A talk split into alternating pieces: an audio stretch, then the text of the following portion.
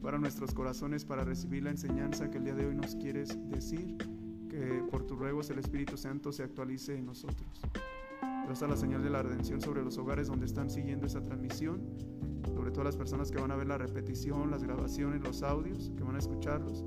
Y concédenos la gracia de amarte cada día más, porque amándote a ti podremos amar a nuestros semejantes.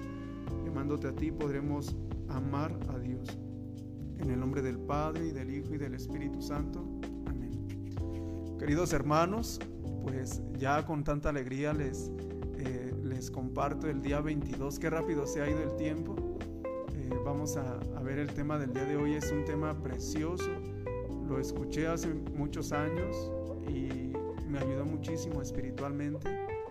Me ayudó mucho a crecer, me ayudó, me dio muchas luces. Lo escuché del hermano Juan Valdés, un predicador grande de allá de Morelia, y, y hoy se los comparto. Si por alguna razón no se escucha por el micrófono, me, me dicen para ver si podemos solucionarlo de otro modo.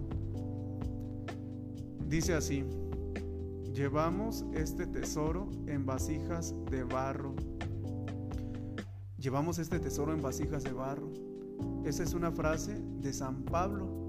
San Pablo dice precisamente eso. Es un tesoro en vasijas de barro. ¿Por qué? Porque somos muy frágiles, porque en cualquier momento eh, desperdiciamos las gracias que Dios nos ha dado.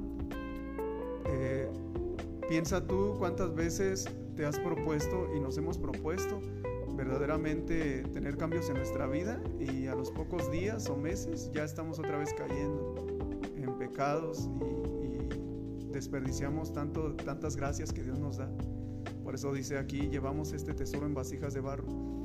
Pero este tesoro del que hablábamos ayer, que el inmenso tesoro es María, este inmenso tesoro, queridos hermanos, es el que vamos a aportar nosotros, el que vamos a llevar nosotros si nos disponemos, si nos preparamos bien. Dice así, vamos a comenzar. Si tienen Biblia, lo pueden este, buscar ahí en su, en su Biblia, es el Apocalipsis capítulo 12, versículo 1. Dice así, el dragón se detuvo delante de la mujer que iba a dar a luz para devorar a su hijo en cuanto naciera. Otra vez lo voy a repetir el dragón se detuvo delante de la mujer que iba a dar a luz para devorar a su hijo en cuanto naciera. Para explicar esta enseñanza, voy a trasladarme a lo que se conoce como el protoevangelio.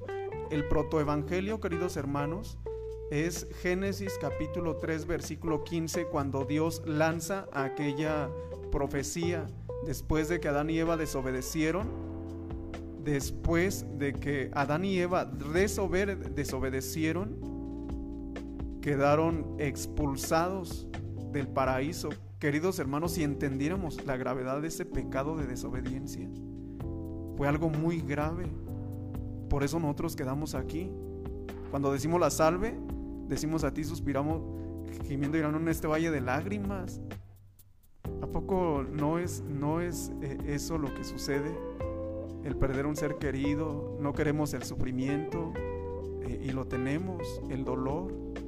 Estamos en un valle de lágrimas, aunque cueste aceptarlo, ¿verdad? Y cuando cometen ese pecado de desobediencia, Dios ya ve, ya ve Dios, le dice, Génesis capítulo 3, versículo 15, enemistad le dice a la serpiente, al diablo, representado simbólicamente en la serpiente. Enemistad pondré entre ti y la mujer. Ella te aplastará la cabeza mientras que tú tratarás de morder su talón entre ti y la mujer.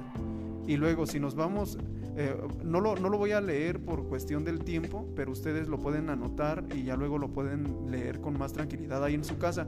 Si nos vamos al Evangelio de San Juan en el capítulo 19, versículo 25, cuando Jesús está crucificado, le dice a Juan, Hijo, he ahí a tu madre. Y luego le dice a María, fíjense, no le dice mamá, No le dice mami, le dice mujer. He ahí a tu hijo. Pero le dice mujer. Mujer.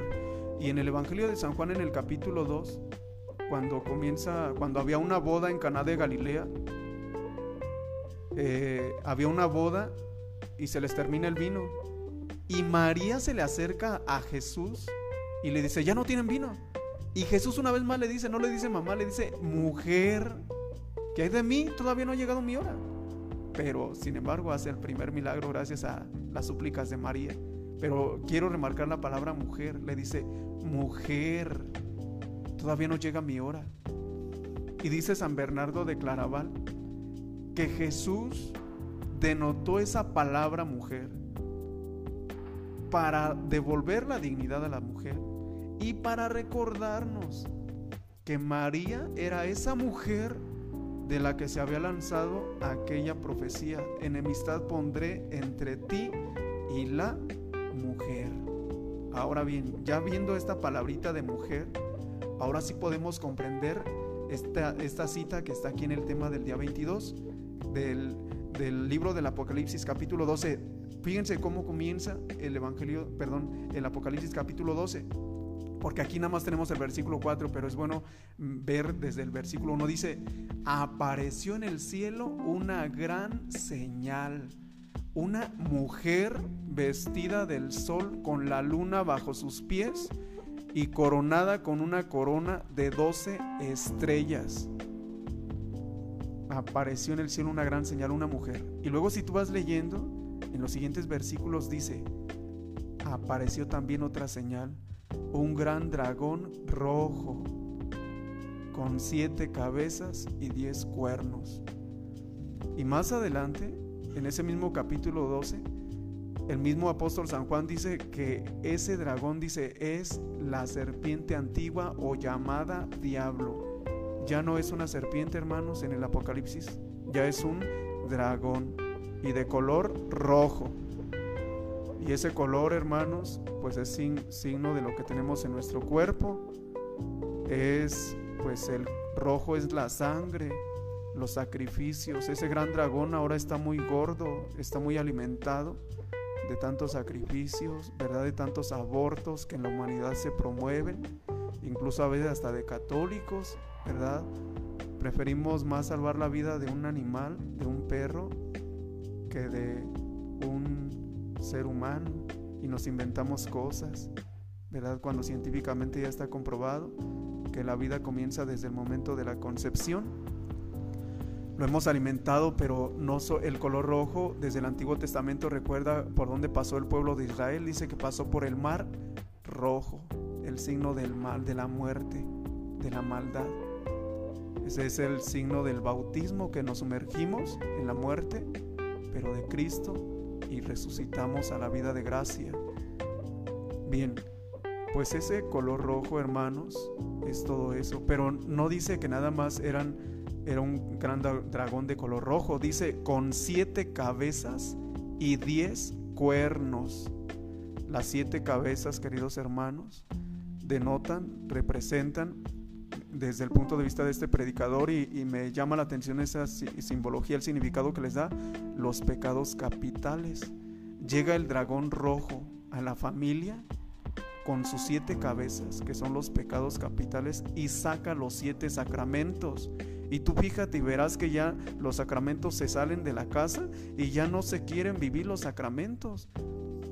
Fíjate cómo, es, cómo se, se ridiculiza con todo respeto el, sacramento del bautismo, ¿verdad? La gente quiere bautizar a su hijo, muchas veces no para que sea hijo de Dios, a veces ni siquiera somos conscientes, son conscientes de que es para que, mm, para que se, se incorporen a la iglesia, al cuerpo místico de Cristo, sino que porque van a invitar al compadre que viene de Estados Unidos, al familiar, y a veces esos bautismos, en, las fiestas del bautismo se convierten, lo que acá fue algo muy sacro y divino, se convierten en una fiesta pues muy mundana, ¿verdad? No es malo convivir, no es malo compartir, pero a veces termina hasta en vicios, en, embriaga, en, borracheras. Y así cada sacramento. Piensa tú, por ejemplo, en el sacramento del, del matrimonio El sacramento del matrimonio no, ha sido muy menospreciado en estos últimos años. Personas que eh, se casan sabiendo que al poco tiempo, y así ya son conscientes de que al poco tiempo, si no resulta, se van a separar, no se valora el sacramento. También en el sacramento del matrimonio, ahora he encontrado personas que no quieren tener hijos cuando el matrimonio es para estar abiertos a la vida. ¿Y sabes qué es lo que quieren tener? Mascotas. Mascotas, eso sí quieren tener, pero hijos no. Y así cada sacramento se va sacando de la casa, el dragón con sus siete cabezas, pues saca los sacramentos. Mira, por ejemplo, en el de la confirmación, en el de la confirmación se actualizan los dones, la plenitud del Espíritu Santo se actualiza en nosotros, aquella plenitud de Pentecostés para ser valientes y predicar. Y con todo respeto, pero a veces ni siquiera sabemos lo que son los dones del Espíritu Santo. Por ejemplo, el don de sabiduría, entendimiento, son siete, ciencia, consejo, piedad, fortaleza, temor de Dios. No sabemos qué significan. Yo he preguntado incluso a padrinos y me dicen cada cosa, hermanos. Por ejemplo, en el don de ciencia, en el don de ciencia dicen que piensan que es como para que sean un, sea un gran científico y haga experimentos y ese sí tiene el don de ciencia porque sabe mucho de, de, moléculas y de átomos y tiene el don de ciencia. Y no, hermanos, el don de ciencia no es así. El, el don de ciencia, desde la perspectiva cristiana, es el que nos hace que valoremos, fíjate, que valoremos incluso los sufrimientos, que valoremos incluso el dolor, la cruz, que amemos la cruz. Ese es el don de ciencia. Y por eso este, nosotros nos contagiamos de todas esas corrientes de la nueva era y andamos pidiendo en, las oraciones, ay, una oración para que nunca me pase nada, para que yo esté bien conservada, con salud siempre. Y, y ese, pues estamos rechazando el don de ciencia. El don de ciencia nos hace valorar las contrariedades de la vida es el don de ciencia. Y así sucesivamente en cada don. Ya habrá otro tiempo para explicar todos los dones. Ya nada más quiero explicarte en este momento como el dragón eh, saca los, sacramentos con sus siete cabezas, con sus pecados capitales y se inunda de vicios, ¿verdad? Se inunda de, desórdenes las casas, ¿verdad? Con toda tristeza les comparto, ¿verdad? En, los lugares donde he estado, muchos niños muy dañados por tanta televisión que han visto, por tantas redes sociales y a veces no son conscientes los papás ni de lo que están viendo ahí, ¿verdad? Si supieran que ahí en las redes sociales circulan cosas muy feas, ¿verdad? Del satanismo, eh, circulan redes de pornografía, de tantos vicios y ya no son conscientes de esto. Con esto no estoy demonizando las redes sociales, no estoy diciendo que son del diablo, así como hay papás que, que a todo, todo quieren prohibirle a los hijos. No, pero te estoy diciendo cómo llega el dragón con sus siete cabezas y saca los siete sacramentos, Les aseguro que muchos de los que me están escuchando ni siquiera se saben los siete sacramentos. Bueno, esperemos que sí se lo sepan. Y los pecados capitales, ya los, ya los vimos, esperemos que sí los hayas eh, entendido bien para saber cómo combatir. Ahora, pero no dice que tenía siete cabezas, solamente dice y diez cuernos. Llega el dragón con sus siete cabezas y con sus diez cuernos. Cuando puedan lean eso, si pueden ahorita leanlo y van a ver cómo ahí está eso. Diez cuernos. Los diez cuernos, hermanos, denota todo lo que saca, todo lo que va en contra de los diez mandamientos. Y fíjate tú, si no es verdad, en las casas, ¿quién vive los mandamientos? Unos cuantitos. ¿Y eso? ¿Cuándo para vivirlos? ¿Quién se lo sabe? No nos lo sabemos, hermanos. Y, lo decimos como en tono de burla, y es que son, me los he salteado nada más uno o dos o tres. Y luego, pues si no nos lo sabemos, menos vamos a saber qué significan llegó el dragón con sus siete cabezas y sus diez cuernos y sacó todo lo que necesitamos para ser santos. La primera clave es vivir los mandamientos y cómo los vamos a vivir si ni siquiera nos los sabemos. Y luego dice, y en cada cabeza una diadema. Las diademas, hermanos, en la antigüedad eran el signo de la corona. Y la corona en la antigüedad no era de corona de la quinceañera, de coronar a la quinceañera, era de coronar a los reyes. Es decir, entra con sus siete cabezas, saca los sacramentos de la casa, ya los jóvenes no quieren casarse, dicen vamos a juntarnos un tiempo, a ver si resulta. Ya sacaron los sacramentos, ya sacó el dragón los sacramentos, con sus diez cuernos los mandamientos, y comienza a reinar el mal en el hogar. Y ya más adelante, en el versículo 4 es donde está esto, dice, el dragón se detuvo delante de la mujer. Quisiera hablarles más de esta simbología del Apocalipsis, porque viene lo de con la cola arrastró las estrellas del cielo, pero hasta ahí le dejamos, ya habrá otra oportunidad en la que podamos seguir hablando de esto. Nada más quiero que nos quede claro lo siguiente, el dragón, ahora sí, en nuestro tema, el dragón se detuvo delante de la mujer, se detuvo delante de esta mujer esta mujer que estaba ya profetizada en el primer libro de las escrituras, se detuvo. ¿Quieres tú detener al dragón? Necesariamente debes tener a esta mujer bien cimentada, bien enraizada en tu casa. Y fíjate cómo son las tentaciones, cómo el enemigo sabe que sacando a esa mujer puede tener campo abierto en tu hogar para hacer mal por eso nuestros, con todo respeto, ¿verdad? He visto a hermanos separados, ¿verdad? Unos, unos hermanos que andan tocando puertas que a la primera que atacan es a la mamá del cielo, a la reina del cielo, a la Virgen María. Dicen, ustedes son unos idólatras. Miren, tiene cuernos, piensan que estos son cuernos y no, es la luna bajo los pies de la Virgen María. inventan muchísimas cosas porque el enemigo sabe que si saca a la mujer de la casa, puede hacer mucho mal. Bien, ahora sí, avanzamos de nuestro tema. Es, ir terminando. Es muy difícil, dada nuestra pequeñez y fragilidad, conservar las gracias y tesoros de Dios, porque llevamos este tesoro más valioso que el cielo y la tierra en vasijas de barro, de arcilla en un cuerpo corruptible, en un alma débil e inconstante que por nada se turba y abate. Los demonios, ladrones muy astutos, quieren sorprendernos de improviso para robarnos y desvalijarnos. Quieren sorprendernos, hermanos. Yo escuché un día un predicador y me llamó la atención y es verdad. Ya se los dije en los primeros días de los temas. Cada día los demonios formulan estrategias para derribarnos, para hacernos caer. Y es verdad. ¿Por qué? Porque saben la riqueza que posee un bautizado, un católico. Qué riqueza son los sacramentos, hermanos. El comer el cuerpo de Cristo. Un alma eucarística se convierte en, en un arma letal contra el enemigo. Se convierte en un gran faro de luz que combate las tinieblas. Un alma que comulga. Una persona eucarística. Y por eso dice aquí llevamos este tesoro en vasijas de barro. Los demonios espían día y noche el momento favorable. Esto no es un invento, hermanos. Primera de Pedro capítulo 5 versículo 8, así dice. El demonio ronda como león rugiente buscando a quien devorar.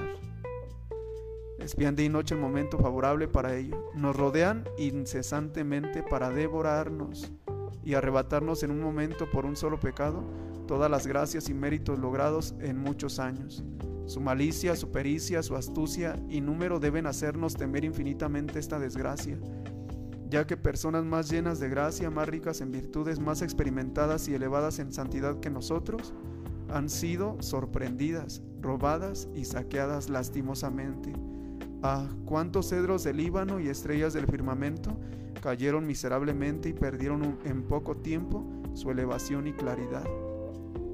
Y tú lo has visto, algunos de ustedes han seguido a sacerdotes en las redes sociales y hay sacerdotes con mucha gracia que tenían verdad muchos carismas y mira que debemos orar por ellos porque algunos pues ahorita están como en como en stop están algunos hasta pues han dejado el ministerio pero no solo sacerdotes también pues un matrimonio que, que cae verdad son estrellas que han caído son personas, muchas que iban bien, servidores, ¿verdad? Llegué a conocer muchos servidores, he conocido servidores, personas muy entregadas de iglesia y cuando menos siente uno, ya no van a la iglesia y se los encuentra uno y andan muy mal. son personas que iban bien en santidad, pero se descuidaron en unos momentos. Dice Tomás de Kempis que un solo día que descuidemos nuestra oración, la debemos redoblar al otro día, porque de lo contrario nos vamos enfriando. Y dice nuestro Señor Jesús, ¿verdad? Que cuando sale de uno, un demonio anda rondando y luego busca y, llega al lugar donde salió y si lo encuentra con oportunidad, entra, pero no solo entra con siete demonios más, se vuelve más difícil la conversión después. ¿Y cuál es la causa? Dice San Luis, no fue la falta de gracia que Dios a nadie la niega, sino falta de humildad. Para esto se requiere humildad, hermanos. Para aceptar a María, para invocarla de verdad, para imitar sus virtudes, se requiere humildad. Se consideraron capaces de conservar sus tesoros, se fiaron de sí mismos y se apoyaron en sus propias fuerzas. Así hay quienes se fían de sus propias fuerzas. No, yo no necesito de, la intercesión de los santos. Yo directamente con mi Señor, directamente. Y ayer lo veíamos que es un acto de soberbia eso. Porque el mismo Jesús nos enseñó, ¿verdad? Nos dejó a María desde la cruz. Nos enseñó ese gran misterio de la intercesión de María en las bodas de Cana, Juan capítulo 2. Ya no tienen vino Creyeron bastante segura su casa y suficientemente fuertes sus cofres para guardar el precioso tesoro de la gracia. Y por este apoyo imperceptible de sí mismos, aunque les parecía que se apoyaban solamente en la gracia de Dios, el Señor que es la justicia misma, abandonándolos a sí mismos, permitió que fueran saqueados. Ay, si hubieran conocido la devoción admirable que a continuación voy a exponer. La devoción admirable. Qué glorioso es esto, hermanos. Una devoción admirable que a continuación voy a exponer. Habrían confiado su tesoro a la Virgen fiel y poderosa, y ella lo habría guardado como si fuera propio, y hasta se habría comprometido a ello en justicia. Es fácil perseverar en gracia a causa de no es perdón, es difícil perseverar en gracia a causa de la espantosa corrupción del mundo. Solo la Virgen fiel contra quien nada pudo la serpiente hace este milagro en favor de aquellos que la sirven lo mejor que pueden. Propósito luchar para, en María, perseverar en la gracia. Reflexión, no olvides esta frase de Apocalipsis 12, 14. 12, 4, perdón. El dragón se detuvo delante de la mujer. Queridos hermanos, con esto terminamos nuestro tema número 22. ¿verdad? Vamos a continuar, no olvides tu rosario, ya, ya es tiempo. Si, si alguien de los que me están escuchando no lo rezan, es tiempo de comenzar.